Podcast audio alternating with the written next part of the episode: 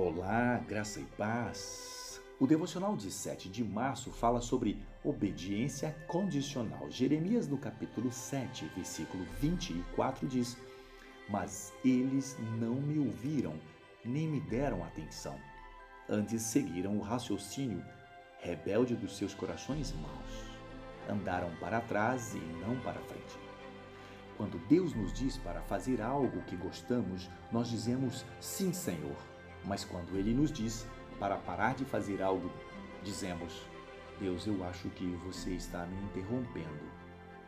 Eu não o estou ouvindo claramente.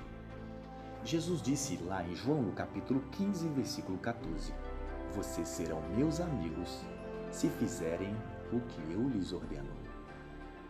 Ele não disse: Vocês serão meus amigos se fizerem as coisas com as quais pessoalmente concordam. Deus nos diz em Sua palavra como nós devemos viver. Não cabe a nós escolher seções da Bíblia que gostamos e deixar o resto de lado. Se Deus lhe diz para fazer algo, Ele o faz por sua boa razão e por uma boa razão. E você precisa obedecê-lo. Se Deus diz para não fazer algo, Ele também diz por um bom motivo. Mesmo se você não entender, Obedeça. Obedeça incondicionalmente. Pense nisso. Deus te abençoe poderosamente e até a próxima.